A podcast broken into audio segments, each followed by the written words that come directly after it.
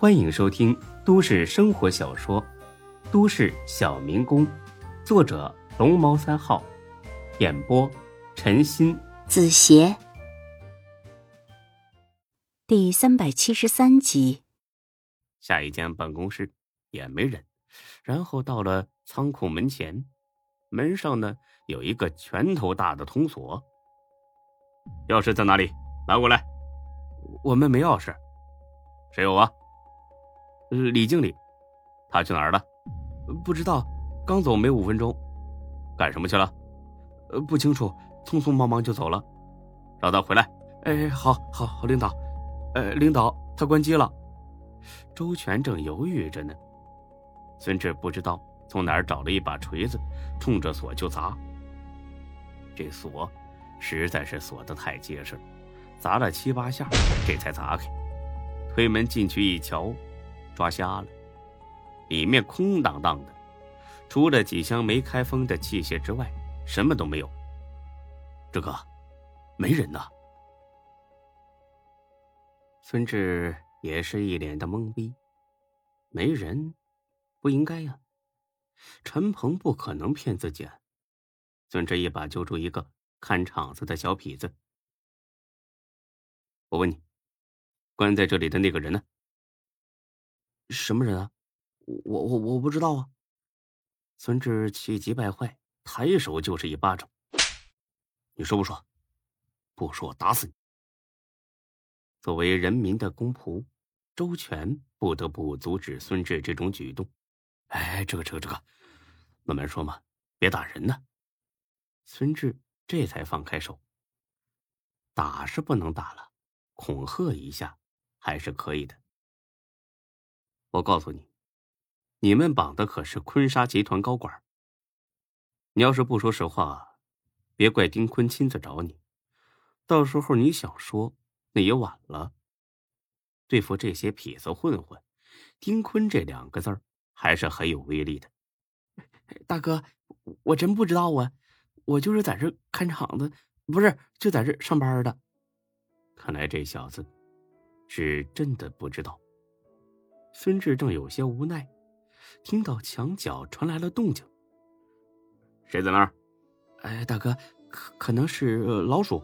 这仓库里经常闹老鼠。孙志走了过去，发现墙角有个大箱子在晃动。妈的，你家老鼠能晃得动这么大箱子？给我打开！箱子打开了。果然是大飞，他被绑的那叫一个结实，而且呢还蒙着眼睛耳朵，真是惨不忍睹。孙志麻溜的给他解开了，大飞什么都没来得及说，大口的喘起气来：“别别别死我了！我操！大飞哥，你没受伤吧？没有。电话，把把把电话给我。你要干什么呀？我操！你说干啥呀？救人呗！说到一半，他这才意识到面前不但有孙老弟，还有周全这个警察呢。叫人来砸场子这种话，可不能当着人民公仆的面说。啊，那那那啥，当然是叫人接我，赶紧离开这鬼地方，我一分钟都不愿意待了。啊，你不用打了，我开车呢。哎，那那那也行。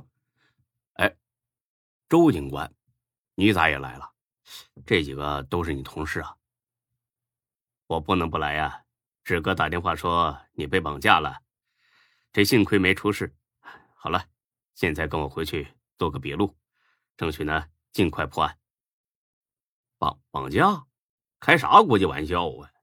我们闹着玩呢。闹着玩？对呀。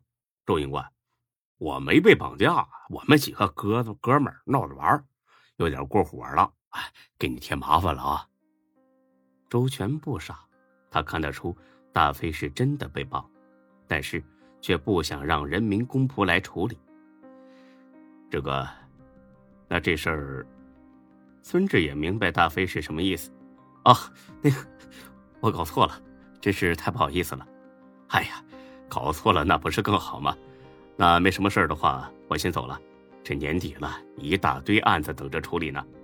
哎，好，那你忙吧，过几天咱们再去。周全几个下楼去了，那几个混混一看形势不妙，那跑得老快了。电话，你电话呢？大哥，你冷静点韩强就是想激怒你，让你先动手。我管不了这么多哦，你要自拿我当你兄弟，赶紧把电话给我，我非整死这个狗杂种不行。孙志真是纠结的蛋疼，但是犹豫几秒钟之后，他还是同意了，因为孙志知道这场冲突早晚要爆发，既然无法避免，那就宣战吧。大飞把电话拿了过去，第一个就打给了韩强，韩强也接了。喂，孙老弟啊，找我有事。他的口气很平淡，无爱也无恨。很正常。操你妈，韩强！我他妈大飞，大飞呀！这么快就脱身了，找我干什么呀？报仇雪恨？对，你听好喽，老子一定要弄死你！挂了电话，又打了出去，召集所有兄弟来。哎，孙志，这是哪儿啊？啊，城隍街沸腾搏击俱乐部。啊，对，来那个城隍街沸腾搏击俱乐部，把这给我砸喽！对，不伤人，光砸店给我砸干净，砸彻底。出了事儿，我他妈担着。半个多小时之后，大飞小弟赶到了，来了足足不下五十个人，冲进店里就是一顿砸，一直从一楼砸到五楼，直到和大飞碰面，这才停下。大哥，早了，没伤着人吧？啊，没有，光砸东西，人早跑了。嗯，好，都跟我去坤沙大厦，吩咐下去，谁能逮着韩强，老子赏钱六十万。要说大飞这群小弟也够生猛啊，连韩强都不放在眼里。听了吩咐之后，当下立即开车往坤沙大厦赶去。孙志很是担忧。照这么发展下去，形势很可能会失控。